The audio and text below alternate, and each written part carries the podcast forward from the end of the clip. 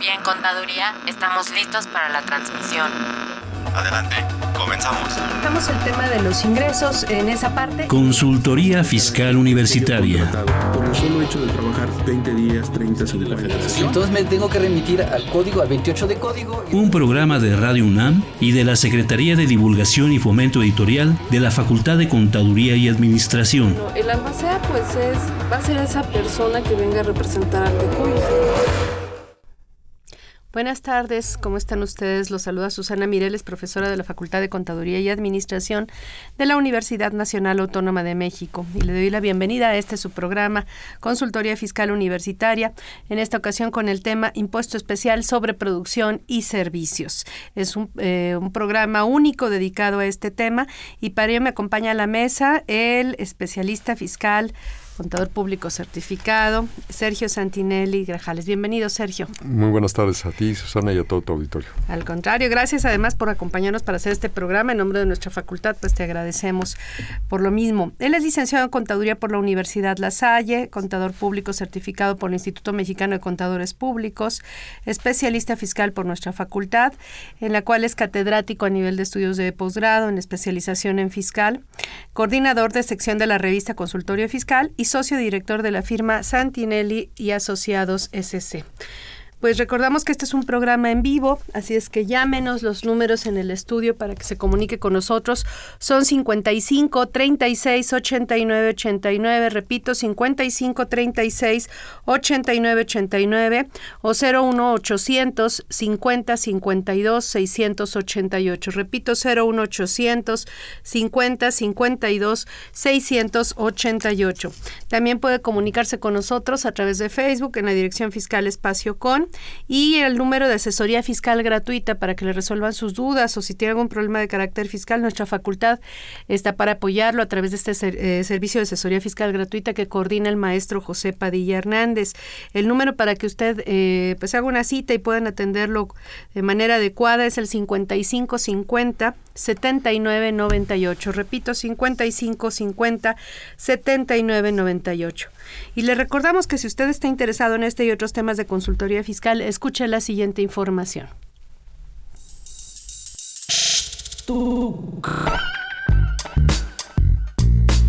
Si estás interesado en este y otros temas de consultoría fiscal universitaria, escúchanos ingresando a la página www.radionam.unam.mx. Busca la sección de programación y elige la opción AM. Ubica el programa Consultoría Fiscal Universitaria. Presiona doble clic. Al hacerlo, accedes a nuestro contenido oprimiendo el botón de reproducción. Esta información la podrás escuchar desde tu tablet, iPad, PC o celular.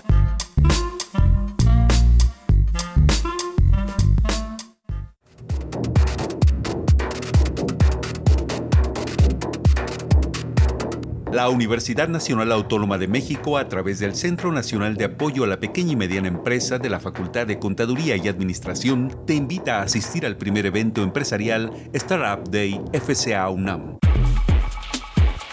que se llevará a cabo el 11 de noviembre de 2015 en el Centro Nacional de Apoyo de la Pequeña y Mediana Empresa, ubicado en el primer piso del edificio I en la Facultad de Contaduría y Administración.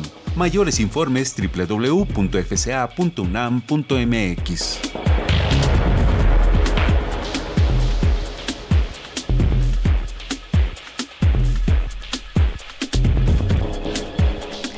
Pues estamos de regreso y ahora sí vamos a iniciar con nuestro tema del día de hoy. Eh, decíamos el impuesto especial sobre producción y servicios.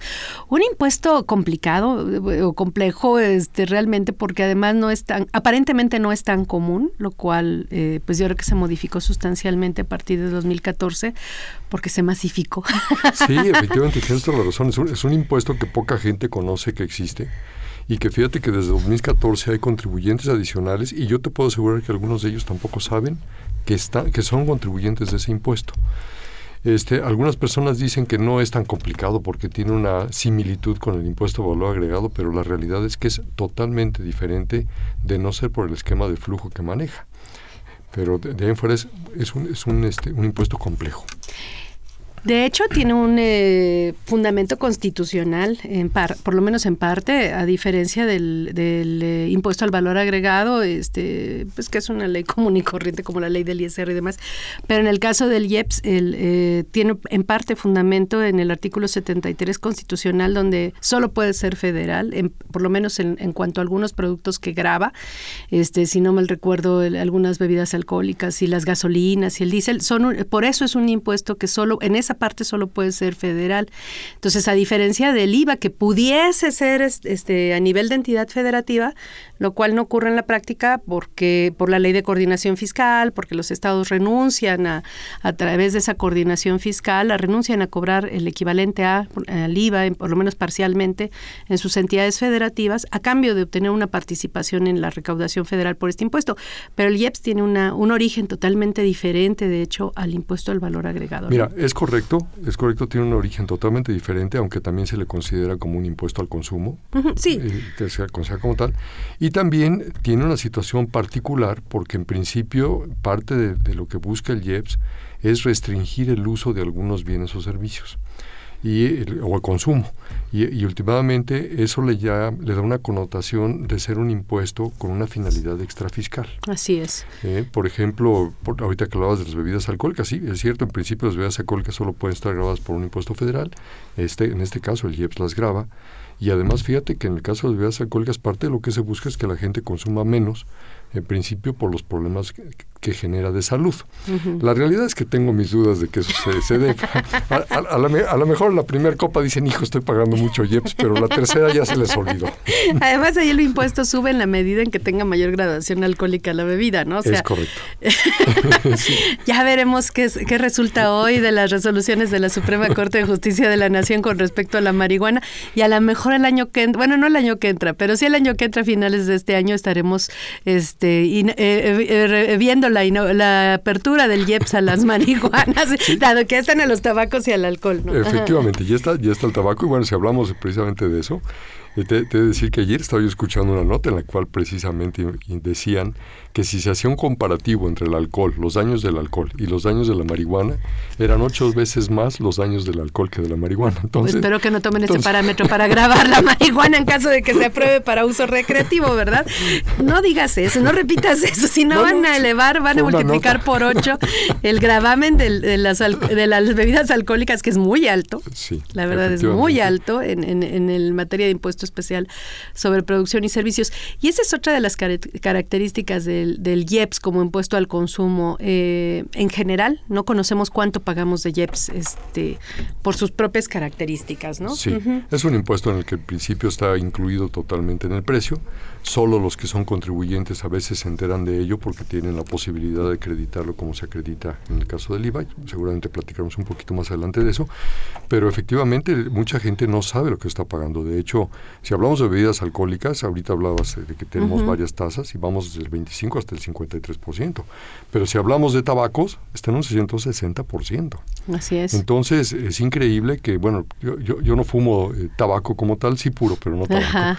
Pero, pero los, los, cigarrillos más o menos tienen un costo en el rango de los 9, 10 pesos dependiendo del cigarro y estás pagando por ello, están pagando por ello cerca de 32, 35 pesos. Así es. Y esto es por los temas de impuestos, 160% en cuanto al IEPS, más el IVA, porque además aquí es algo muy curioso, el impuesto de valor agregado sí graba sobre, sobre IEPS. Así es, es y no IVA, está prohibido, impuesto, porque mucha no, gente dice, no, es que com pues así está, no, no, no, no está prohibido. Este. Es impuesto sobre impuesto y eh. está permitido en este caso. Así es, entonces los consumidores de todos estos productos grabados por el IEPS, ni cuenta nos damos de todo lo que estamos pagando en eso, ¿no? En, en términos generales, ¿qué graba? ¿Qué productos graba? Mira, graba, graba las cervezas, las bebidas alcohólicas, las bebidas endulzadas con, con, algún tipo de edulcorante, azúcares básicamente. Está grabando lo que son gasolinas, combustibles, también está el diésel.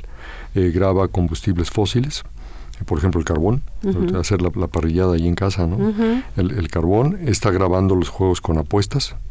Este, tenemos telecomunicaciones también dentro del, del gravamen, uh -huh. ¿de acuerdo? Y algo muy importante es que está grabando aquellos, aquellos alimentos, y pongo entre comillas alimentos, que tengan más de 275 kilocalorías cada, por cada 100 gramos, con un 8%. Entonces, cuando estás hablando, por ejemplo, de gansitos, estás hablando de pan, estás hablando de cereales, que ahorita definiremos este, este, esta, esta parte, pero hablando de cereales, etcétera, están grabados también con este impuesto. Y mucha gente no lo sabe.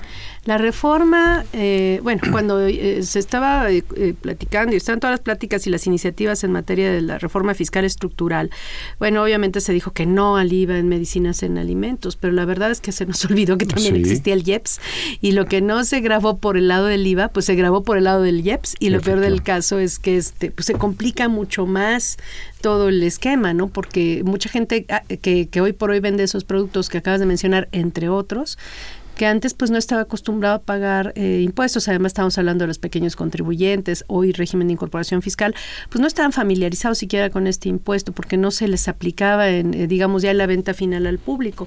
Hoy por hoy eso ha cambiado. Eso ha cambiado y se les aplica.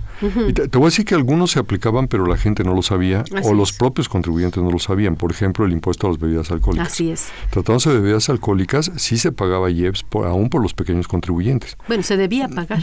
Es, lo es, correcto. Se pagaba en términos de ley, sin Ajá. embargo, en términos prácticos, la realidad es que no se hacía.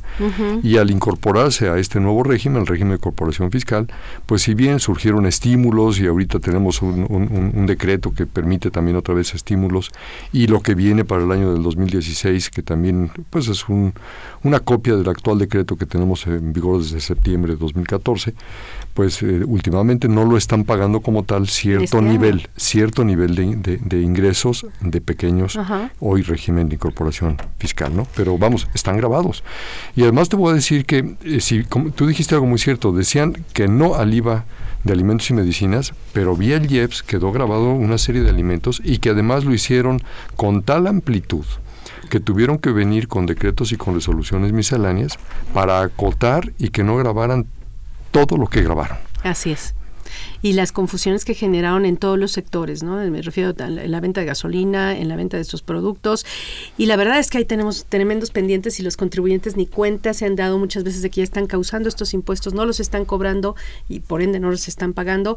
Y en consecuencia, futuro, pues no se van a poder liberar de un problema de carácter fiscal, ¿no? Exacto. Vamos por partes, si quieres, eh, vamos a- comentando, dado que la gente está más familiarizada con el IVA, vamos a hablar primero de las diferencias entre el IVA y el IEPS para que la gente entienda eh, a qué nos estamos refiriendo con este impuesto, ¿no? Bueno, mira, eh, diferencias, te voy a decir que no hay diferencia estructural, sino hay diferencia en el objeto, porque tanto la ley del IVA como la ley del IEPS graban la enajenación, graban la prestación de servicios. La ley del IVA además graba la importación y tiene eh, el uso goce, lo que no graba la ley del IEPS. La ley del IEPS exclusivamente es para enajenación y para prestación de servicios.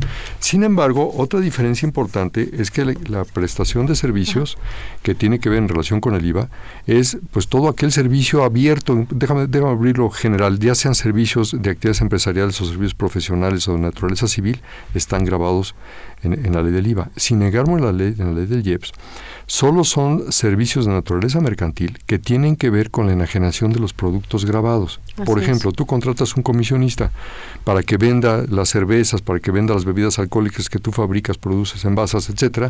Bueno, ese, ese comisionista es sujeto del IEPS por, por participar en este tipo de actividades.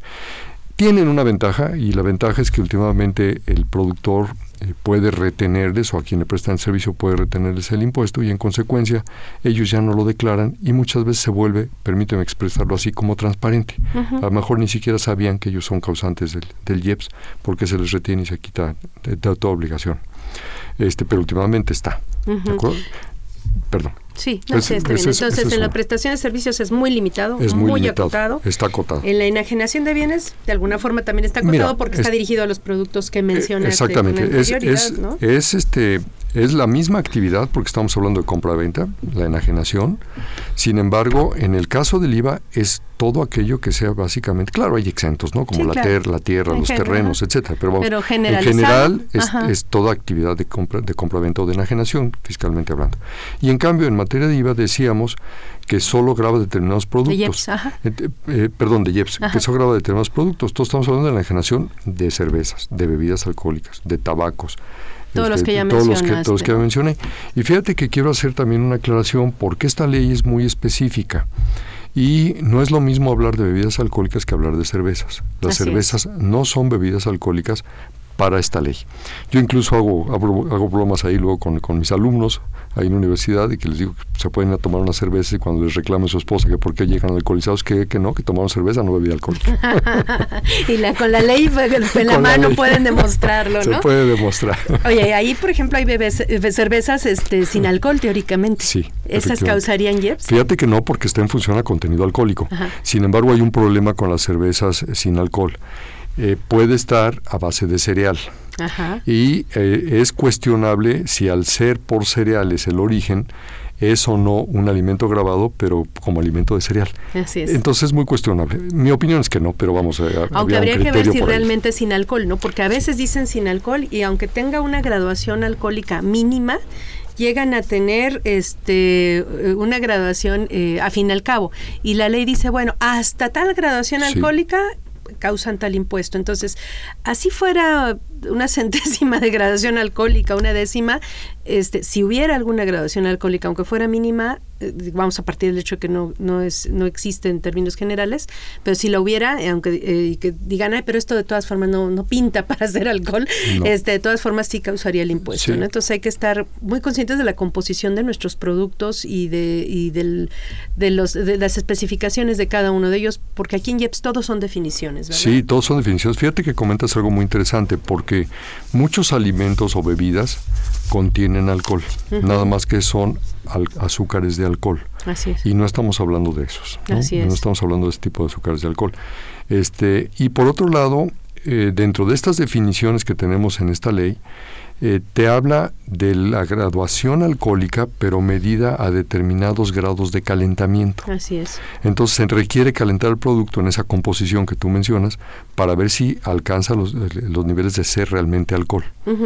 Entonces, pero tienes toda la razón. Puede ser .01 y ser alcohol. Ajá, y de todas formas, eh, o, sea, con que sea mayor a cero, Con que sea mayor a cero, grabaría, en ese caso, hasta 14 grados eh, de alcohol, eh, serían 25%. así es.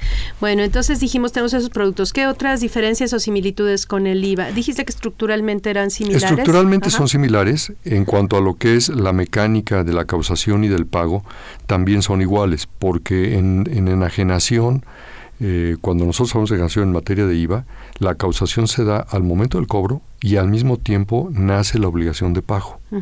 Y en el IEPS es igual. El cobro nace, la da la causación y nace la obligación de pago. Es un impuesto Este, mensual. es un impuesto es un impuesto mensual, también se declara más tarde al día 17 y con las mismas salvedades que tenemos en materia de IVA, por ejemplo, para el, para el RIF, para el régimen de incorporación que pueden ser bimestrales. Así ¿no? es, sí es definitivo, no hay Y declaración son anual. definitivos, no hay declaración anual. En ambos se tienen declaraciones informativas. Pero las de La gran diferencia- Son otra historia, ¿no? Oye, la gran diferencia es que en materia de IVA, pues que todo el mundo, la mayor parte lo conoce, la declaración informativa DIOT. de operaciones con tercero, famosa DIOT, pues es única, ¿no? Así Digamos que es, es, que es una sola declaración.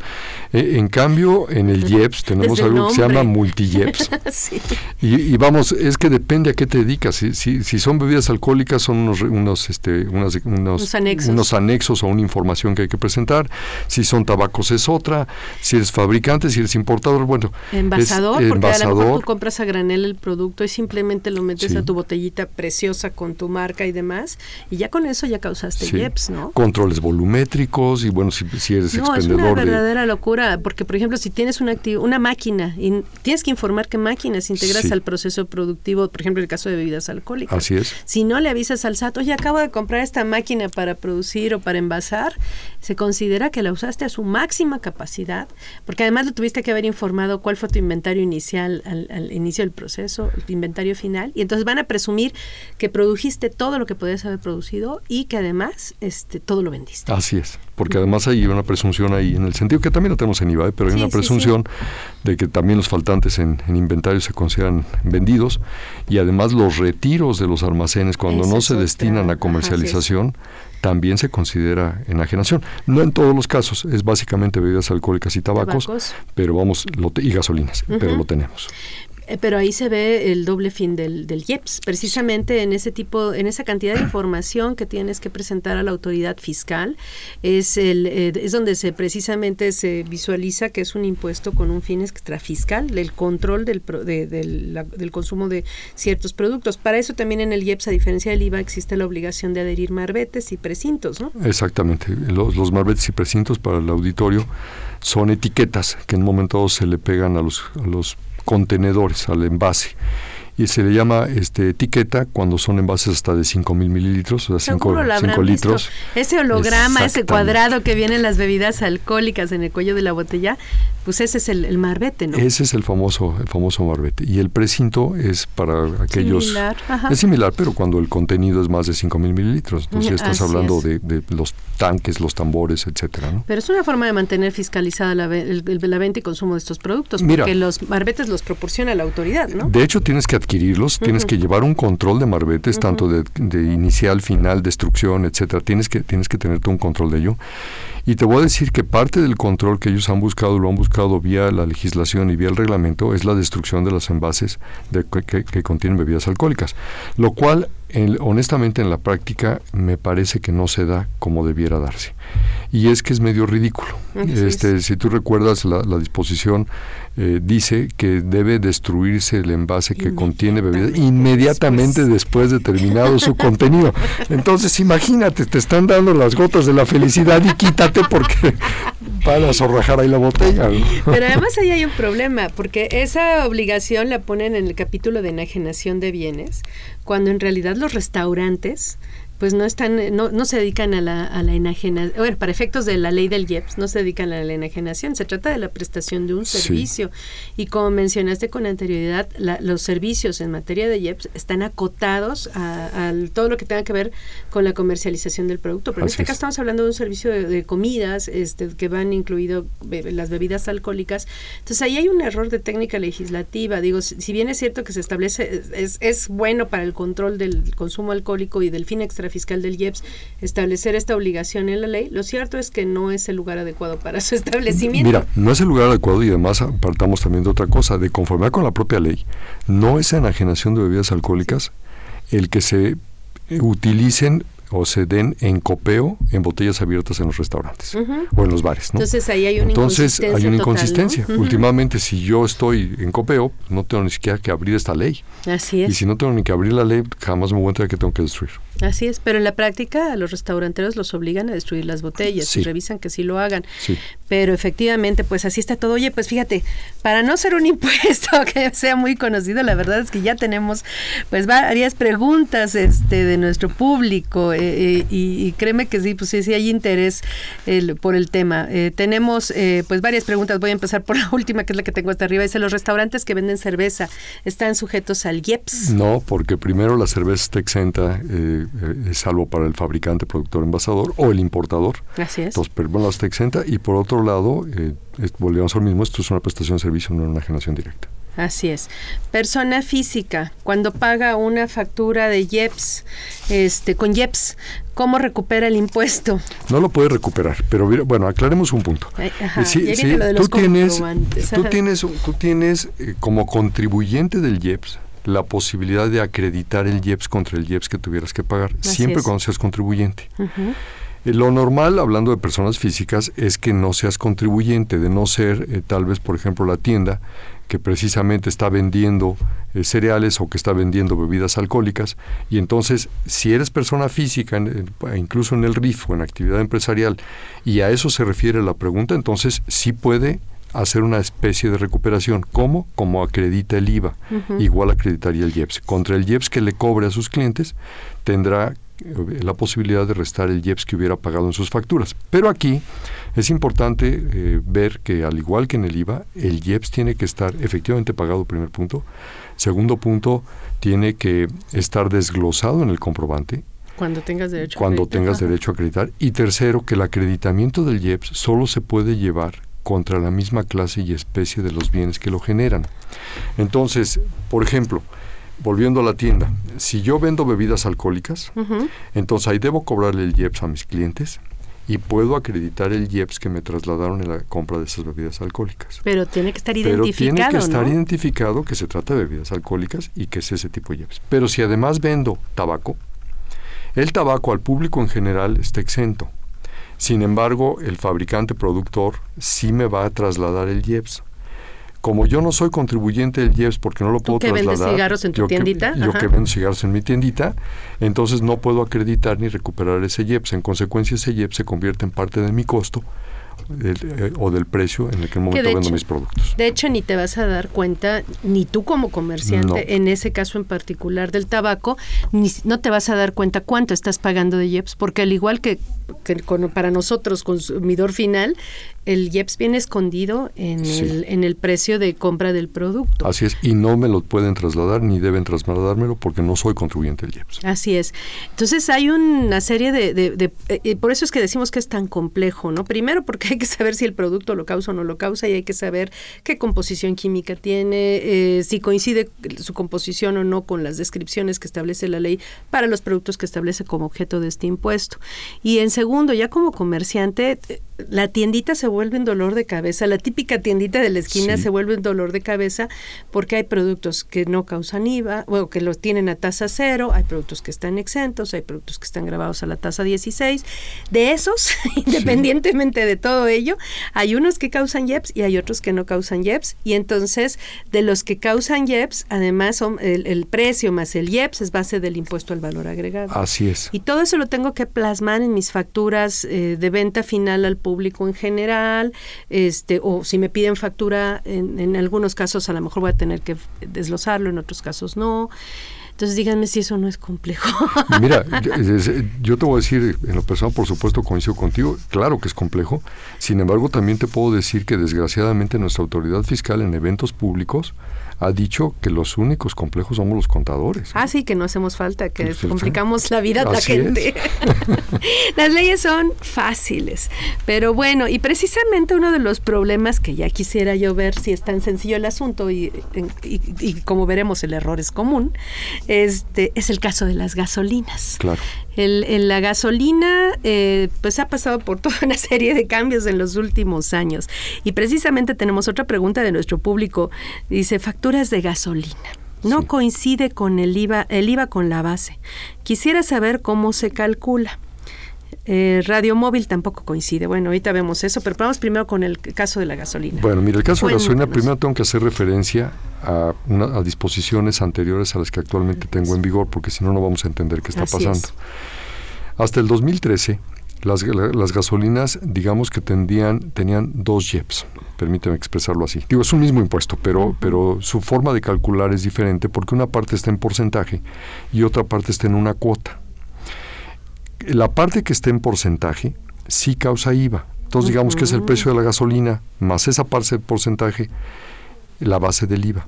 Y la parte que está en cuota no lo causa, Así pero es. también se cobra.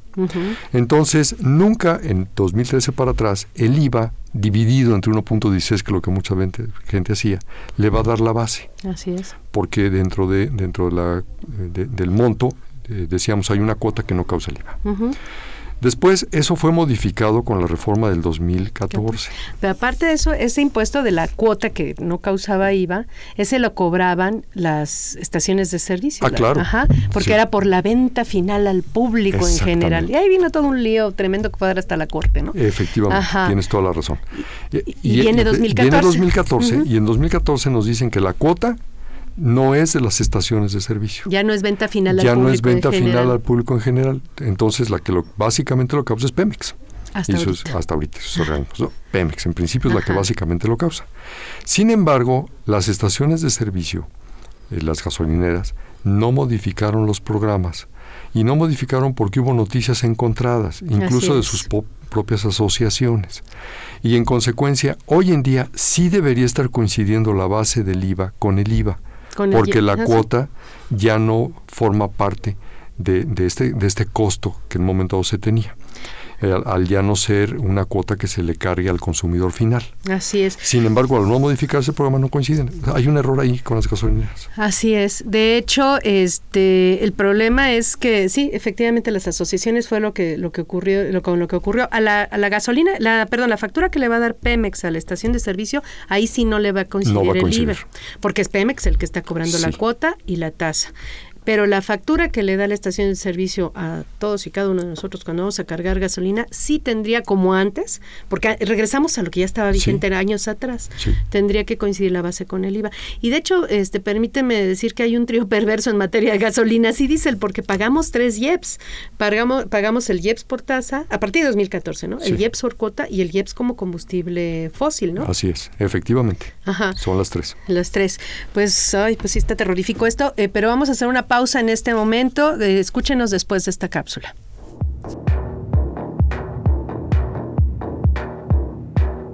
En Balance con Marta Valle.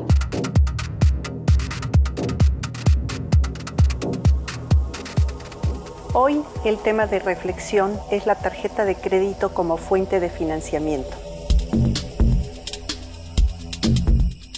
Un aspecto interesante de las tarjetas de crédito es que pueden convertirse en la principal y a veces única buena fuente de financiamiento al emprender un negocio personal, siempre que se respeten ciertas reglas.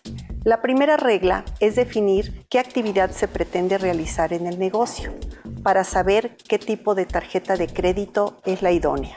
Por ejemplo, para quien quiere iniciar el negocio de la pastelería, quizás es más conveniente contar con las tarjetas de tiendas departamentales o las de supermercados donde se puedan comprar activos y los insumos correspondientes, porque a diferencia de las tarjetas bancarias no suelen aplicar comisiones por apertura, anualidad o plásticos adicionales.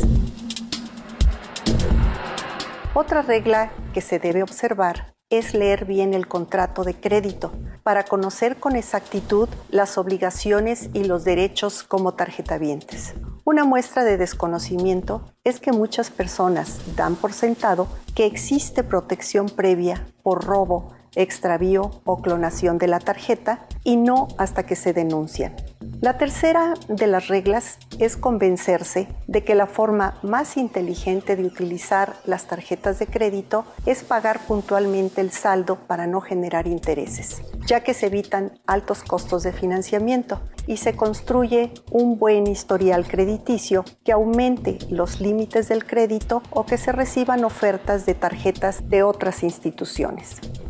Si no es posible pagar el saldo para no generar intereses, otra regla a observar es conocer el costo anual total, conocido como CAT, que incluye todos los cargos inherentes al financiamiento, como comisiones, intereses y otros cargos adicionales. El CAT puede ser muy diferente de una institución a otra. La quinta regla a respetar es la constante elaboración de presupuestos de la actividad empresarial elemento clave para definir de antemano cuánto se gastará, dependiendo de los pedidos de los clientes, y no realizar inversiones que al no recuperarse pronto originarán costos de financiamiento. Otra regla importante es no mezclar en la misma tarjeta de crédito los gastos personales con los gastos del negocio. Además de que se dificulta la rápida localización de unos y otros, puede provocar serios problemas fiscales. Una última regla a comentar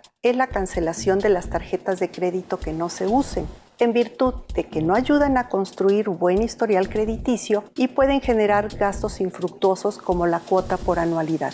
Concluyendo, las tarjetas de crédito son un arma de doble filo. Por un lado, son una buena fuente de financiamiento empresarial, pero si no se utilizan con conocimiento y un plan financiero que las respalde, el negocio puede terminar en bancarrota, ya sea porque los gastos de inversión son excesivos o porque el pago de intereses es desproporcionado.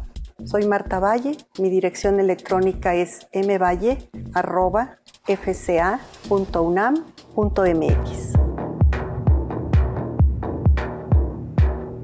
En Balance con Marta Valle.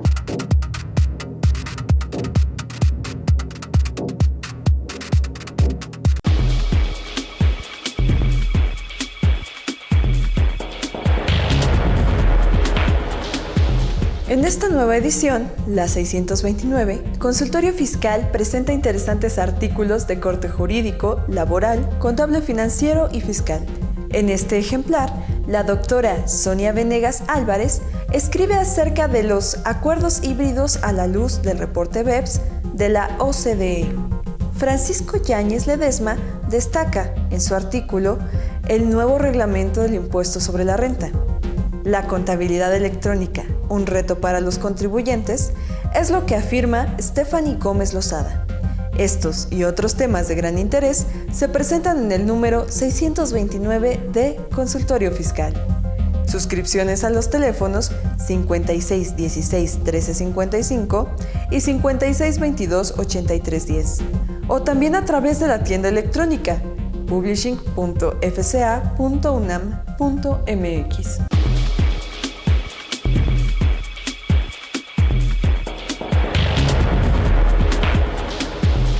Bueno, ya estamos de regreso. Y precisamente este, nos quedamos con una pregunta al aire, el caso de las gasolinas, que ya, gasolinas y diésel, porque en realidad es lo mismo. Ya mencionamos, eh, pues, cuál es la respuesta, que en términos generales, yo creo que pregunté ayer, por ejemplo, mis alumnos del posgrado, dije, bueno, ¿cuántas facturas ustedes han visto que coincidan la base con el IVA? En las gasolinas, pues yo creo que el 90% no, no coincide. No coincide. Entonces ahí sí tenemos un problema grave, porque además el problema sería digo, corrígeme si estoy mal, que el problema sería que el gasto no sería deducible para quien hace el pago de la gasolina. Es correcto, es correcto. Y no, no sería deducible por el tema del IVA por el tema del IVA, efectivamente. Entonces ahí tenemos un problema. Bueno, les recordamos además que nuestra facultad les regala 15 ejemplares de la revista 629 a la persona que nos llame en este momento para que se lleve su ejemplar gratuito. Pero bueno, continuamos. Y también eh, esta misma persona nos pregunta que el radio móvil tampoco le coincide. Pues fíjate que ahí honestamente yo no me había fijado que no coincidiera, no, no, no, no tengo un caso al respecto. ¿eh? La verdad es que no sé por qué no coincida, pudieran ser temas, no sé, de tal vez de roaming y cosas por el estilo, pero no, no, no sé, no sé por qué no coincide. Bueno, este tenemos eh, tenemos el tema de los gasolinas, el diésel que fue, digamos, uno de los primeros grandes cambios en 2014.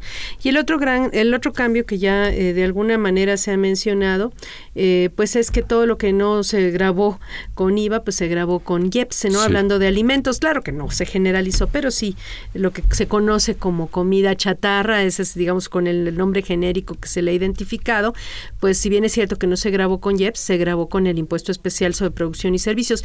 De hecho, se adicionaron varios incisos a los, a los productos grabados en materia de, de IEPS, ¿no? En este caso, estamos hablando de los combustibles fósiles. Sí, para todos los, combustibles fósiles eh, teníamos lo de las bebidas energetizantes que ya también habíamos comentado. Las este, saborizadas. Las saborizadas o, eh, endulzadas. Y tenemos precisamente todo lo que son los alimentos no básicos. Y los plaguicidas, y ¿no? Este, y plaguicidas. Plaguicidas por nivel de toxicidad. Así es. Esos serían los, que, los nuevos productos que iniciaron su gravamen a partir de 2014. Ahora, si te parece, nos concentramos en alimentos, que es uno de los temas que a mí me parecen pues más preocupantes en la práctica, ¿no? Porque es donde hay más contribuyentes este pues afectos al pago a la causa de este impuesto y la gente pues no, no se ha enterado en este sentido. ¿Cómo no? Con mucho gusto. Bebidas y alimentos, ¿no? Ok, mira, de, bebidas, si lo vemos por la parte de bebidas, es básicamente lo que está endulzado, ¿no? y, bien, la disposición legal habla de, de tres tipos de azúcares, pero ahí puede caer una gran cantidad de azúcares que se utilizan en la práctica. Prácticamente, déjame decirlo al revés sería más fácil decir que no están grabados los productos o bebidas que se les considera como lights, que son las que tienen sustitutos de azúcar, como por ejemplo Splenda, etcétera, ¿no? Son las que la, stevia, etcétera, son las que en un momento no estarían grabadas y el gravamen actualmente es de un peso por litro. Así es. Pero ahí hay productos entonces que aparentemente la gente cree que no no causarían, eh, pero son son este azúcar para efectos del, del impuesto, porque aquí no es azúcar en el término común, sino es azúcar en términos de las definiciones del impuesto. Te hablan de monosacáridos, disacáridos y trisacáridos. Y hay productos que quedan ahí que son la fructosa, la fructosa, la, la, sucrosa, todas esas quedan incluidas. Entonces, de hecho, todo eso tiene el gravamen de un peso por litro en estas bebidas. De hecho, fíjate que, que estuvo tan tan exagerado la definición que los sueros orales están azucarados. Sí. están endulzados y Son el suero oral saborizadas. es una bebida saborizada y al ser bebida saborizada, en principio, quedaría grabado. Tuvo que venir una disposición directa en la ley que establece que precisamente los sueros orales no- o, o medicamentos endulzados no eh, causarían este, este impuesto. ¿De acuerdo? es. Pero es muy amplio el concepto. Ajá. Y además están las bebidas energetizantes, las cuales ya estaban en años anteriores, es. pero quiero aclararlo porque fíjate que ahí también puedes tener un doble efecto.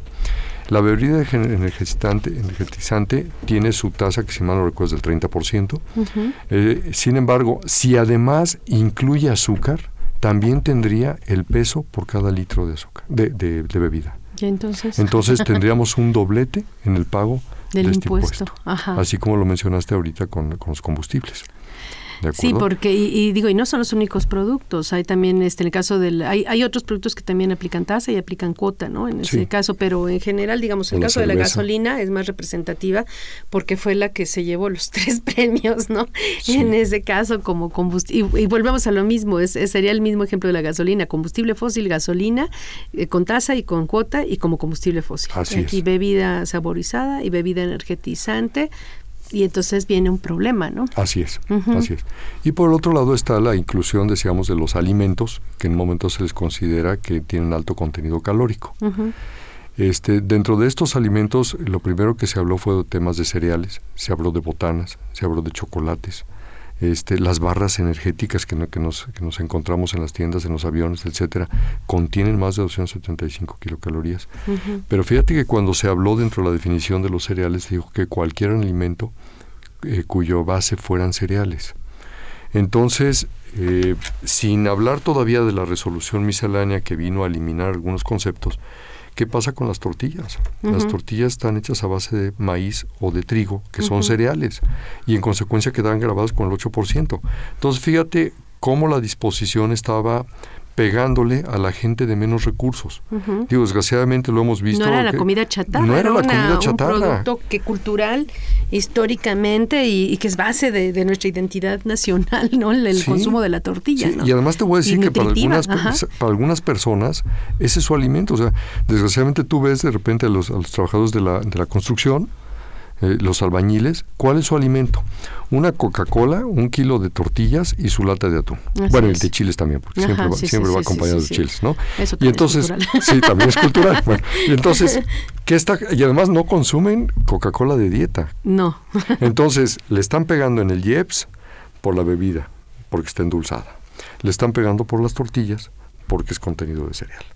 Entonces, tuvo que venir una resolución miscelánea para decir que, bueno, las tortillas no eran eh, consideradas un, un alimento no básico, sino por el contrario, básico. Y en consecuencia, aunque tuviera un gran contenido de calorías, quedaban excluidas de este 8%. Así el es. pan.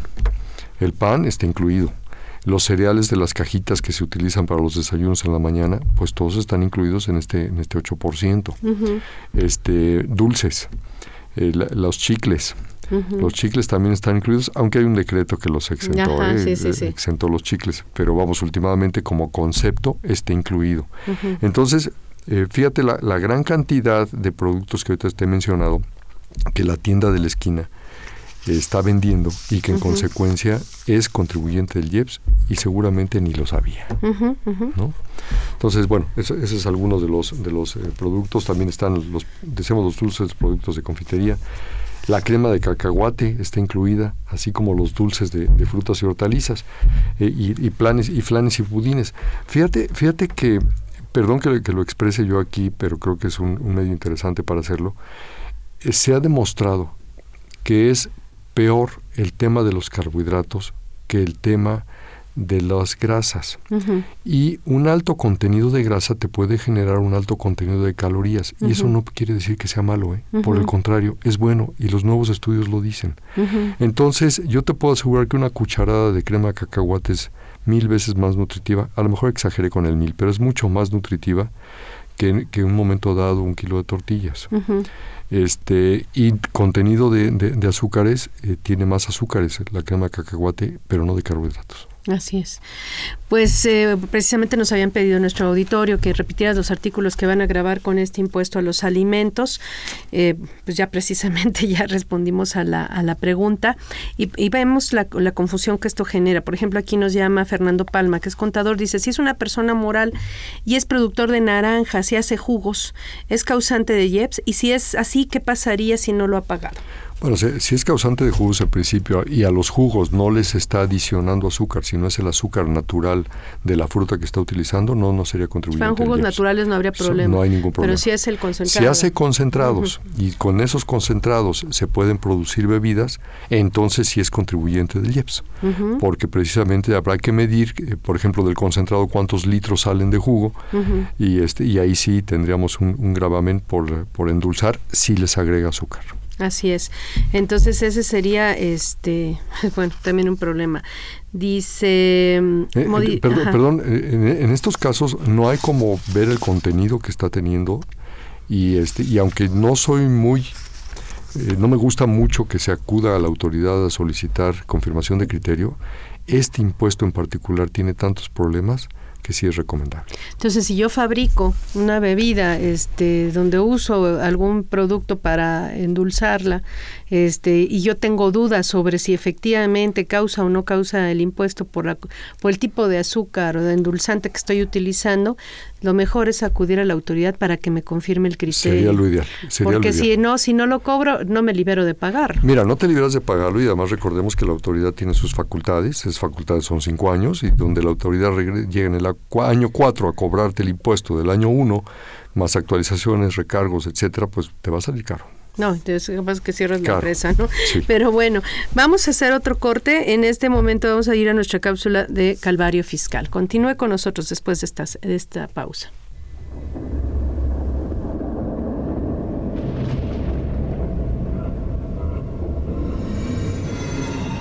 Era una noche tenebrosa.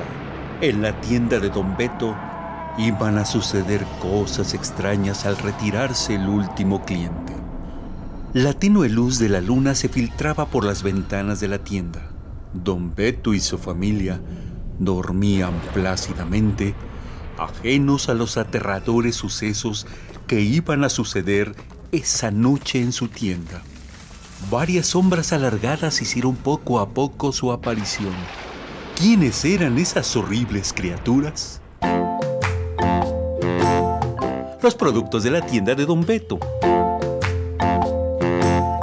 Allí, compañeros, debemos hacer una huelga de hambre, ¿eh? ¿Tú, Dulce? ¿Con tu alta densidad calórica? ¡Ja! No me hagas reír. Allí, pero si tú, Chocolatín, no cantas mal las rancheras. Por ti cobran más jeps que por mí. Pero tú engordas más que si tomaras cerveza. ¡Arra! ¡Cállense los dos! Estamos para discutir cómo haremos que nos quiten estos impuestos que nos humillan. Yo, la cerveza, engordo. Hágame el favor. Yo ni engordo. Y también me aplicaban el impuesto. Tú no te metas en esta discusión, plaguicida. ni yo tampoco. Causas, eh, causas enfisema o cáncer, cigarrito. ¿Cómo te explico? ¿Y tú? ¿Causas cirrosis o alcoholismo? bueno, bueno, bueno. ¿Vamos a discutir o haremos cosas para que no nos humillen? Como esa cosa del IEPS. Hasta pronunciarlo me da náuseas. A ver tú, Dulce, ¿qué propones? Ocultarme para que los niños hagan manifestaciones en el zócalo. ¿Y tú, chocolatín? Amargar todo. Mole, el chocolate con leche, los pasteles. Mmm. Así bajarían inmediatamente los impuestos. No, no, no, no, no, no, no, no, lo creo. ¿Y tú, Botana? Desde hace rato estás alzando la mano. A ver, dime. Yo creo que no haremos nada. ¿Qué? ¿Para qué te di la palabra, che botana? Mira el reloj. Ya van a abrir la tienda. ¿Chocolatín? ¿Otra vez se te descompuso el reloj? Pues de tantas vueltas que me dieron. para que quedara completamente espesa. Nos vemos mañana. Vámonos a los anaqueles que me va a pegar al rato un dolor de cabeza.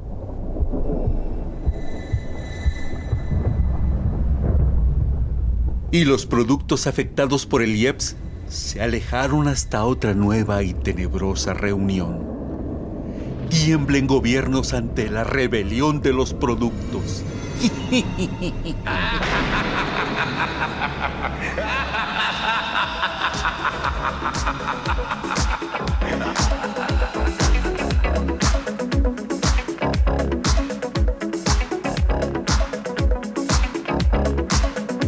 Pues ya estamos de regreso.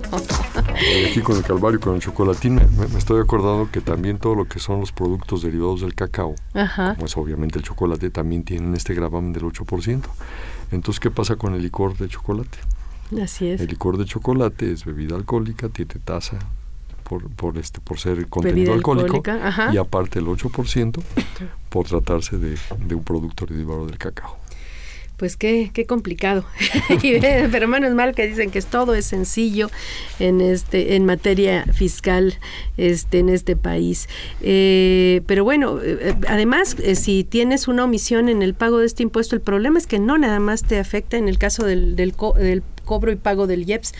Como es base del IVA, entonces al dejar de cobrarlo, dejas de pagar también parte del IVA. Sí. Entonces, si el SAT ejercía sus facultades suponiendo que tú no sabías, no te habías dado cuenta que eras contribuyente del impuesto, pues el problema que se da es que dejas de pagar una parte del IVA y una y el IEPS, ¿no? Sí. Y si en un momento te vas al revés, en- eh, a, a partir de la base de que lo que cobraste ya incluía todo esto, entonces declaraste un ingreso que no te correspondía tampoco. Ay, tendrías que modificar tus tres impuestos, ¿verdad? Este negocio de playeras, venta de dulces, no le entiendo ahí que dice gafas, algo así. Dice, es causante de IEPS por vender Sí. dulces publicitarios. Pues sí, la Pues venta sí. de dulces es confitería y precisamente causa IEPS. Eso fue uno de los grandes cambios. De hecho, aquí el maestro Rafael Alba, que siempre nos escucha, dice que son modificaciones que provocaron que todos los mexicanos deban pagar impuestos. Pues sí, efectivamente. efectivamente. Pero antes el- lo que lo hacía más fácil y yo creo que natural en el IEPS era que se, se- como en otros productos, como ya lo mencionaste, solo se pagaba por el productor importador, pero hoy por hoy no es así. No es así. Y de hecho ese es el problema, que hay mucha gente que se convirtió a partir del 2014 en, en este contribuyente de este impuesto. Por ejemplo, las, las tiendas, ¿no? Los, hecho- contribuyentes del régimen de incorporación fiscal ellos lo son. tienen que entrar Ellos con lo todo son. esto. Ellos Ajá. lo son totalmente. Te- tenemos ahí el, el tema de que cuando surgió para el 2014, recordarás que primero había surgido ahí un tema de un estímulo en, un decreto de- del 26 6 de, de diciembre de 2013. Y, y el estímulo era que, bueno, mientras no lo cobraras, mientras no lo trasladaras, vamos a decirlo, Ajá, pero el término es el equivalente el- sinónimo es cobrar, cobrar. ¿no? Ah, Mientras no lo cobraras, no tenías obligación de pagarlo, Así es, pero sí se causaba. así es, Entonces había que declararlo, pero en ceros. así es. Entonces, si no presentaste esa declaración, estás en un problema. Después surgió un decreto. Que ahí de el problema también que se dio es que el SAT estaba asignando las obligaciones fiscales a los contribuyentes del RIF. Sí. Entonces igual y no les asignó la obligación y mucha gente no se enteró y cree que porque el SAT no le asignó la obligación, pues no está, no tenía que obli- eh, obli- no estaba obligado a pagarlo. Entonces lo primero es revisar sus obligaciones en el en cierto. general, ¿no? Ajá. Es cierto, lo hicieron en forma automática básicamente para renta e IVA, pero no lo hicieron para, el- para lo que correspondía al IEPS. Entonces, bueno, eh, después surge un decreto en septiembre de El 2014 10 de septiembre. en el que la situación es diferente, porque ahí fíjate que en principio se tiene el derecho a una reducción, o sea, si se causa, hay un estímulo y se tiene derecho a una reducción. Y últimamente puede llegar a no pagarse si mis ventas no pasan de 100 mil pesos. Hablo del estímulo. Eh, no obstante, de una vez les anticipamos al, al, al radioescuchas que esto se está incorporando a la ley de ingresos del 2016, pero ahí no se está manejando con un rango de 100 mil, sino hasta 200 mil. Y en consecuencia, y además ya está aprobado, nada más nos 200 falta mil de ventas, de ventas anuales. ajá. Este, ya está aprobado, todavía estamos en espera de su publicación, pero ya está aprobado. Y entonces ahí la situación es diferente porque en principio sí se cobra, sí se causa en porcentajes específicos y hay una tabla para ello. Y esa tabla está en función a lo que vendo, lo cual me lleva a un problema de control de mis productos en la tienda. Así es. ¿Por qué? Porque entonces yo tengo que separar y saber qué productos causan a qué tasa. Así es. ¿Por qué? Porque como hemos platicado ahorita, todo depende de lo que estoy vendiendo, es la tasa o el porcentaje que se le aplica. De hecho, aquí tengo la tabla, dice alimentos no básicos de alta densidad calórica. Ejemplo, dulces, chocolates, botanas, galletas, pastelitos, pan dulce, paletas, helados, entre paréntesis, cuando el contribuyente sea comercializador, la típica tiendita, 1%. Y luego lo mismo, pero si el contribuyente es fabricante, 13, 3%. Y luego dice bebidas alcohólicas, pero no incluye cerveza. Si es comercializador, 10%. Bebidas alcohólicas no incluye cerveza, pero es fabricante, 21%.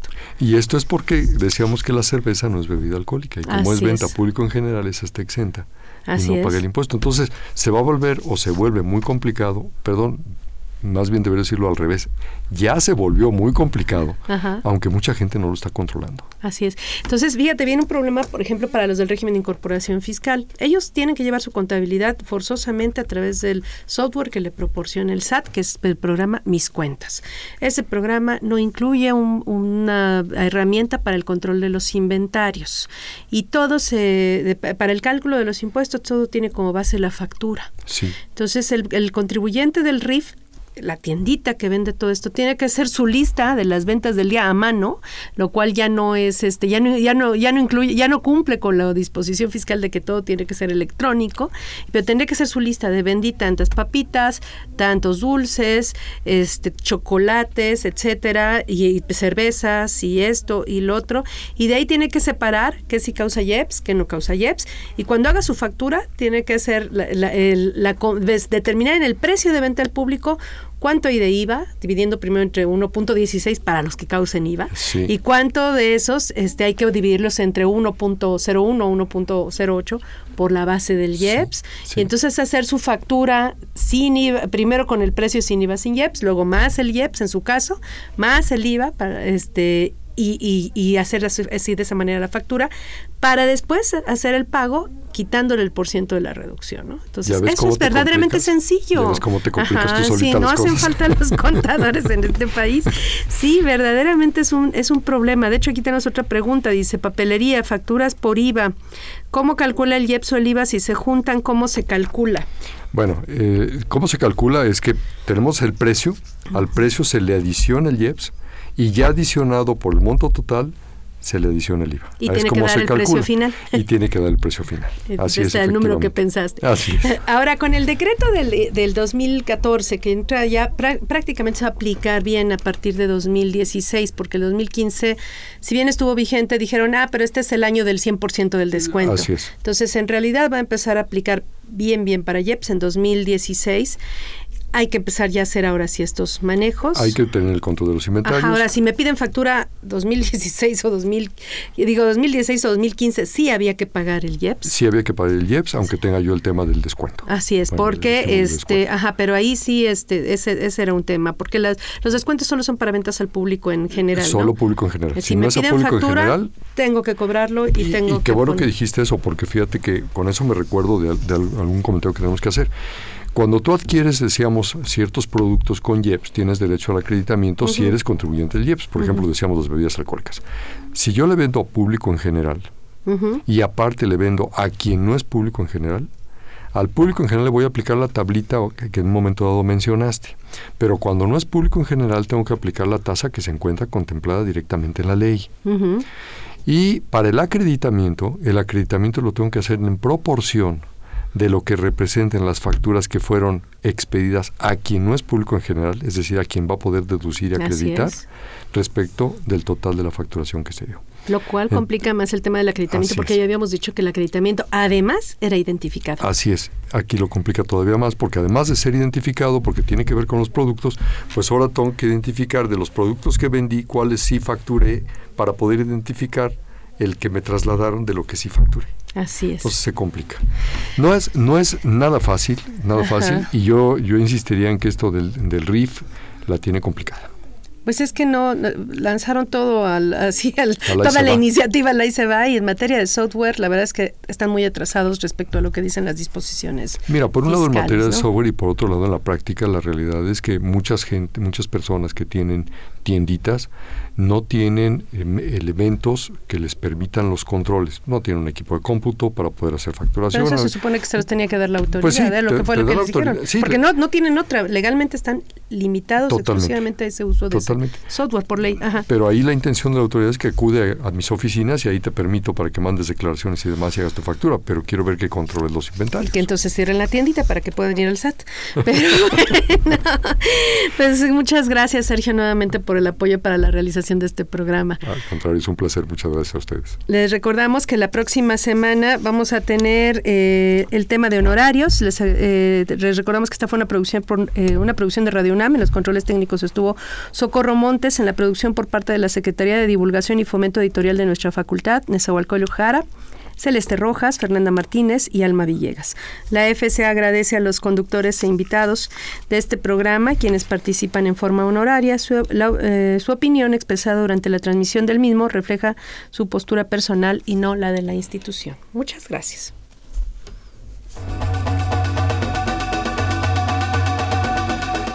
Consultoría Fiscal Universitaria.